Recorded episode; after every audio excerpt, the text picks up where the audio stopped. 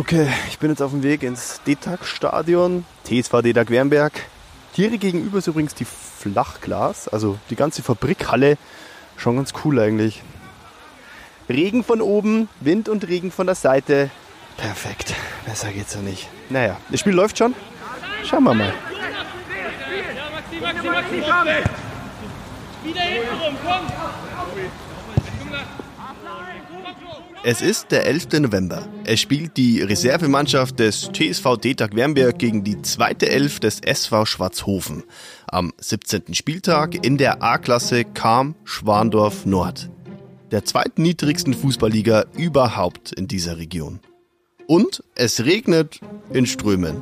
Aber zum Glück gibt es eine Tribüne, unter die sich die Zuschauer retten können. Ich würde mal schätzen, dass insgesamt 40 Menschen mit mir ins DETAG-Stadion gekommen sind, um diese erste Partie dieses Tages zu sehen. Denn im Anschluss spielt noch die erste Elf der DETAG in der Kreisliga. Das ist zwei Klassen höher. Und da wird die Stimmung wahrscheinlich deutlich besser sein.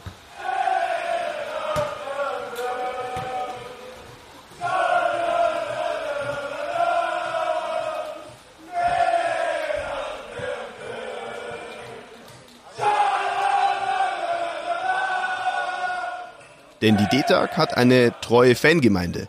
Der Verein spielte in den letzten Jahren und Jahrzehnten durchaus höher.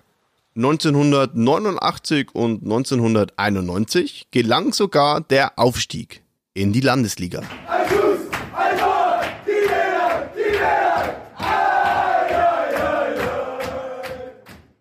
In diesem Podcast erzählen wir die Geschichte der Kupfers, einer jüdischen Familie, die von den Nazis fast ganz ausgelöscht wurde. Wir nehmen euch mit auf die Spurensuche des Peter Kupfer, einem amerikanischen Juden, der die Nazis nicht gewinnen lassen will, auch heute nicht. Und wir tauchen ein in das wirtschaftliche und gesellschaftliche Erbe der Kupfers. Dieser Podcast basiert neben unseren eigenen Recherchen und geführten Experteninterviews zu großen Teilen auf dem Buch von Peter Kupfer. The Glassmaker's Son, Looking for the World My Father Left Behind in Nazi Germany.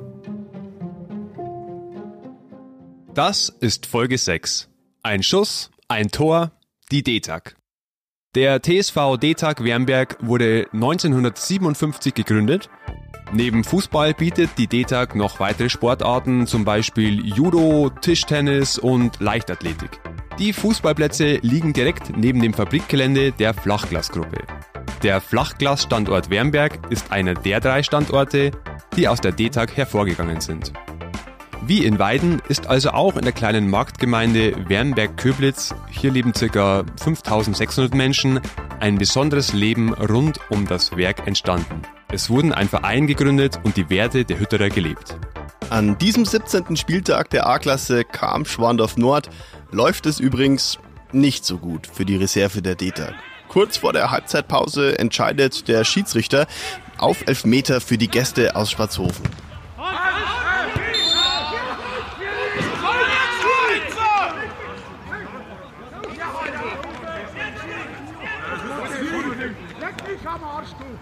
Angeblich Handspiel. Die Wernberger können es überhaupt nicht fassen. Laut ihrer Auffassung hat ihr Abwehrspieler den Ball mit dem Oberkörper geblockt. Alles regelkonform also. Den Elfmeter gibt es trotzdem.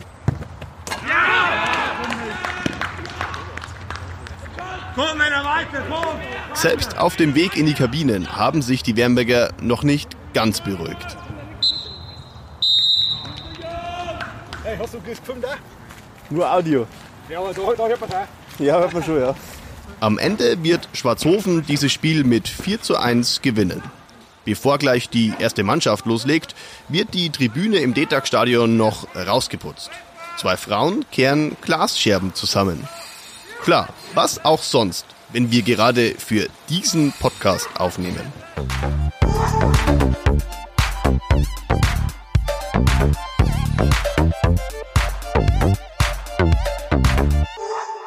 Die Glasfabriken der DETAG gibt es nicht mehr. Zumindest nicht mehr unter diesem Namen. Doch sie haben ihre Spuren in der Oberpfalz hinterlassen. Die Menschen arbeiten nun in Firmen, die aus ihr hervorgegangen sind. Sie stellen Glas in Weiherhammer her, sie verarbeiten es weiter in Wernberg oder kümmern sich um Kunststoff in Weiden. Sie treffen sich regelmäßig zu Stammtischen und nebenbei sprinten sie über den Rasen, schmeißen sich auf Judomatten oder liefern sich spannende Tischtennisduelle. Alles in einem Verein, der die DETAG tatsächlich noch im Namen und sogar im Wappen trägt. Die Kupfers haben die DETAG einst mitgegründet. Und die Nazis wollten die Familie auslöschen. Die Faschisten haben sie enteignet, verjagt und getötet. Sie wollten ihnen die Identität nehmen. Sie wollten Weiden judenfrei machen. Und sie wollten, dass jüdische Familien wie die Kupfers nie wieder zurückkehren können. Am liebsten wäre es den Nazis gewesen, wenn sich kein Mensch mehr an sie erinnern könnte und wenn die Kupfers mit Deutschland nichts mehr zu tun hätten. Doch da haben sich die Nazis getäuscht. Und zwar gewaltig.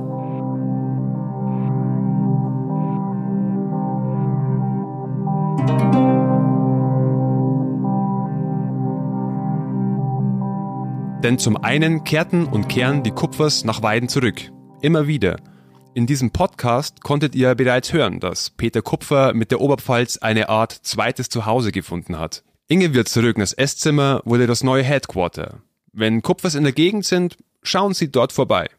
Sogar die jüngste Generation der Familie. Denn auch die 37-jährige Ariel Cooper, sie ist die Nichte von Peter Kupfer, kennt Inge natürlich bestens. Jetzt war ja wieder die Nichte da äh, äh, mit ihrem Freund und haben uns, also die waren äh, zu Besuch in Weiden und die äh, waren also ständig hier.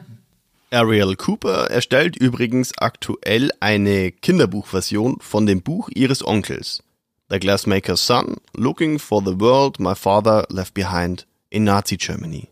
Ihr ist es also wichtig, die Geschichte ihrer Familie in Erinnerung zu halten. Das verbindet sie mit ihrem Onkel Peter. Aber nicht nur das. Denn die beiden haben etwas getan, was die Nazis von damals zum Ausflippen bringen würde. Wenn sie es nur wüssten. Wir erklären es euch einmal so. Vielleicht ist es euch gleich aufgefallen, uns auf jeden Fall erst im Laufe dieses Podcasts. Manchmal sagen wir Peter Kupfer und manchmal sagen wir Peter Kupfer. Wir haben uns dazu entschlossen, diesen Wechsel einfach bestehen zu lassen. Denn auch wenn wir immer nur eine Person meinen, stimmt irgendwie beides. An einem sonnigen Novembertag im Jahr 2019 gingen Ariel und Peter nämlich zum deutschen Konsulat in San Francisco. Dort in Kalifornien ist Peters aktueller Lebensmittelpunkt. Beide beantragten die deutsche Staatsbürgerschaft nach Artikel 116 des Grundgesetzes für die Bundesrepublik Deutschland. Dieser besagt Absatz 1 Deutscher im Sinne dieses Grundgesetzes ist vorbehaltlich anderweitiger gesetzlicher Regelung. Wer die deutsche Staatsangehörigkeit besitzt oder als Flüchtling oder vertriebener deutscher Volkszugehörigkeit oder als dessen Ehegatte oder Abkömmling in dem Gebiete des Deutschen Reiches nach dem Stande vom 31. Dezember 1937 Aufnahme gefunden hat. Absatz 2 Frühere deutsche Staatsangehörige, denen zwischen dem 30. Januar 1933 und dem 8. Mai 1945 die Staatsangehörigkeit aus politischen, rassischen oder religiösen Gründen entzogen worden ist und ihre Abkömmlinge sind auf Antrag wieder einzubürgern. Sie gelten als nicht ausgebürgert, sofern sie nach dem 8. Mai 1945 ihren Wohnsitz in Deutschland genommen haben und nicht einen entgegengesetzten Willen zum Ausdruck gebracht haben. Nachdem die Überprüfung im Konsulat erfolgreich war, posteten Ariel und Peter ein Selfie auf Facebook, wie sie neben dem Schild des Konsulats stehen.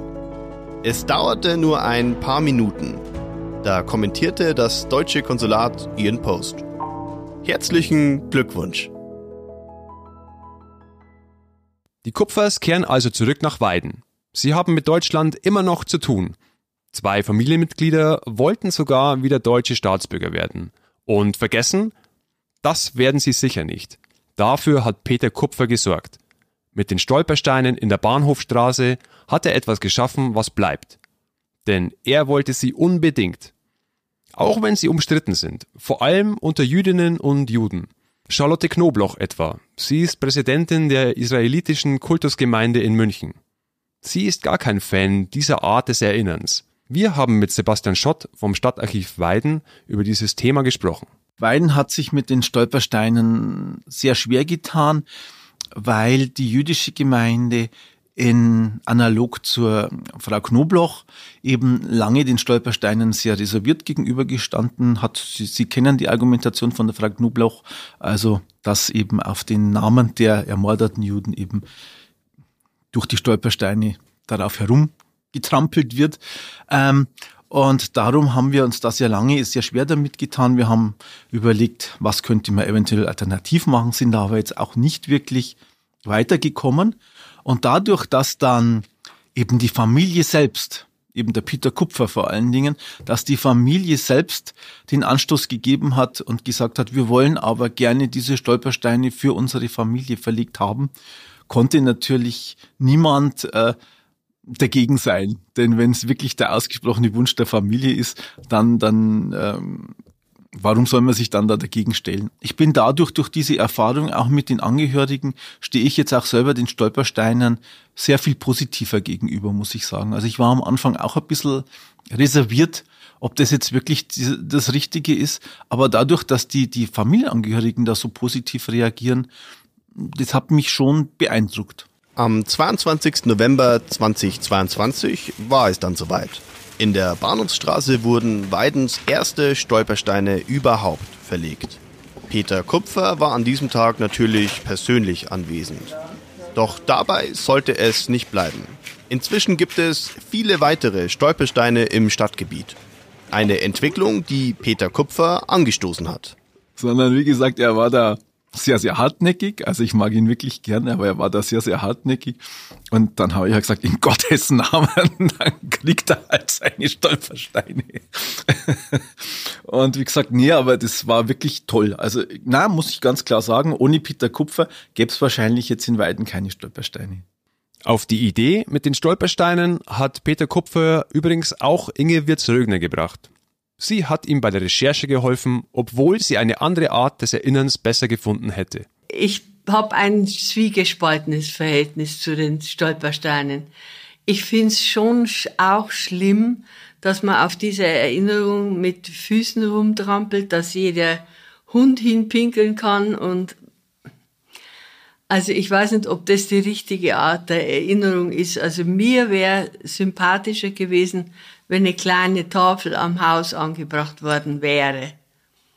Und äh, ich konnte also nicht ganz verstehen, dass er so hinter diesen Stolpersteinen äh, nachgejagt ist. Aber das hat er mitgekriegt und das habe ich, ich habe ihm die ersten Stolpersteine, die in Deutschland verlegt worden sind, das habe ich ihm geschickt.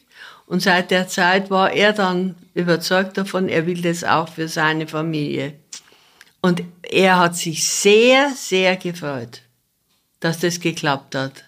Als Peter Kupfer 1979 das erste Mal nach Weiden kam, wusste er fast gar nichts über das frühere Leben seines Vaters und eigentlich auch nichts über die Geschichte seiner Familie. Und nun? Er trägt wieder den Familiennamen seines Vaters. Er hat sich dazu entschieden, deutscher Staatsbürger zu werden. Er hat dafür gesorgt, dass jeder nachlesen kann, was mit seinen Vorfahren passiert ist, wenn man es denn möchte. Und wir beenden diesen Podcast dort, wo er angefangen hat, an der Bahnhofstraße 33. Da, wo einst die prächtige Kupfervilla stand, bewohnt von Weidens Glasmachern. Wir kehren zurück zu Weidens ersten Stolpersteinen. In den Boden des Gehsteigs wurden zwölf Stolpersteine eingesetzt auf dem ersten und größten steht geschrieben, hier stand das Wohnhaus der Familie Kupfer, Inhaber der Glasfabrik Kupfer. Und auf den anderen?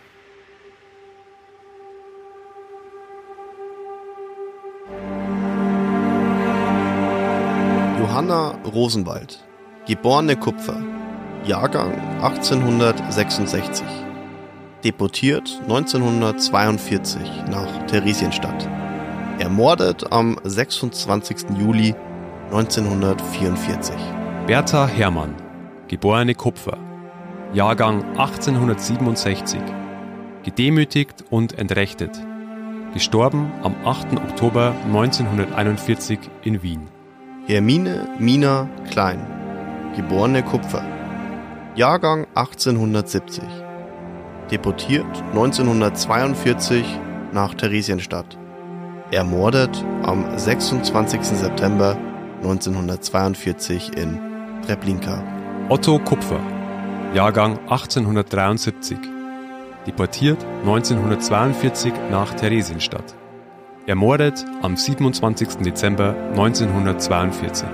Moritz Kupfer, Jahrgang 1877, in sogenannter Schutzhaft in Dachau 1938, verhaftet am 14. Juli 1942, gefangen gehalten in Wiesbaden, ermordet am 24. September 1942 in Mauthausen. Dr. Karl Michael Kupfer, Jahrgang 1878, in sogenannter Schutzhaft in Dachau 1938, deportiert 1943, ermordet in Auschwitz.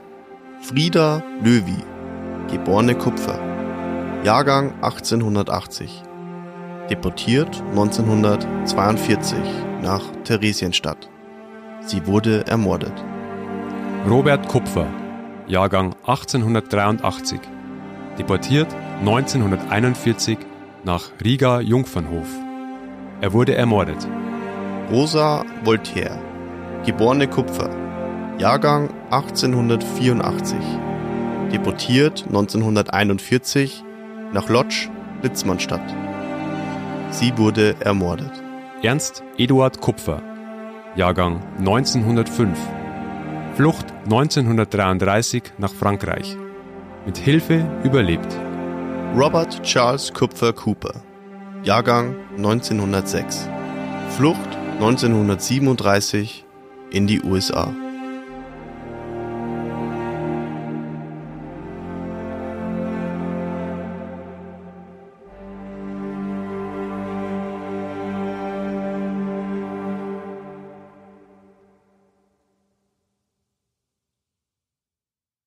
Vielen lieben Dank an Peter Kupfer für deine Hilfe und Geduld bei all unseren Fragen. Vielen Dank an Inge Wirz-Rögner, Sebastian Schott, Professor Michael Brenner, dem Hütterer Stammtisch, Reinhold Giedl, Gerhard Ruland und seine Glasmachermannschaft in Weierhammer. Danke für die große Unterstützung auch der KZ-Gedenkstätte Flossenbürg und dem TSV Detag Wernberg. Aber der größte Dank gilt natürlich euch allen fürs Zuhören. Ihr wollt wissen, wie die Menschen ausgeschaut haben oder ausschauen, über die und mit denen wir hier sprechen? Bilder, Dokumente und viele weitere Hintergründe zu diesem Podcast findet ihr unter onetz.de slash Kupfer. Das war Die Kupfers, als die Nazis die jüdischen Glasmacher auslöschen wollten. Ein Podcast von Oberpfalz Medien.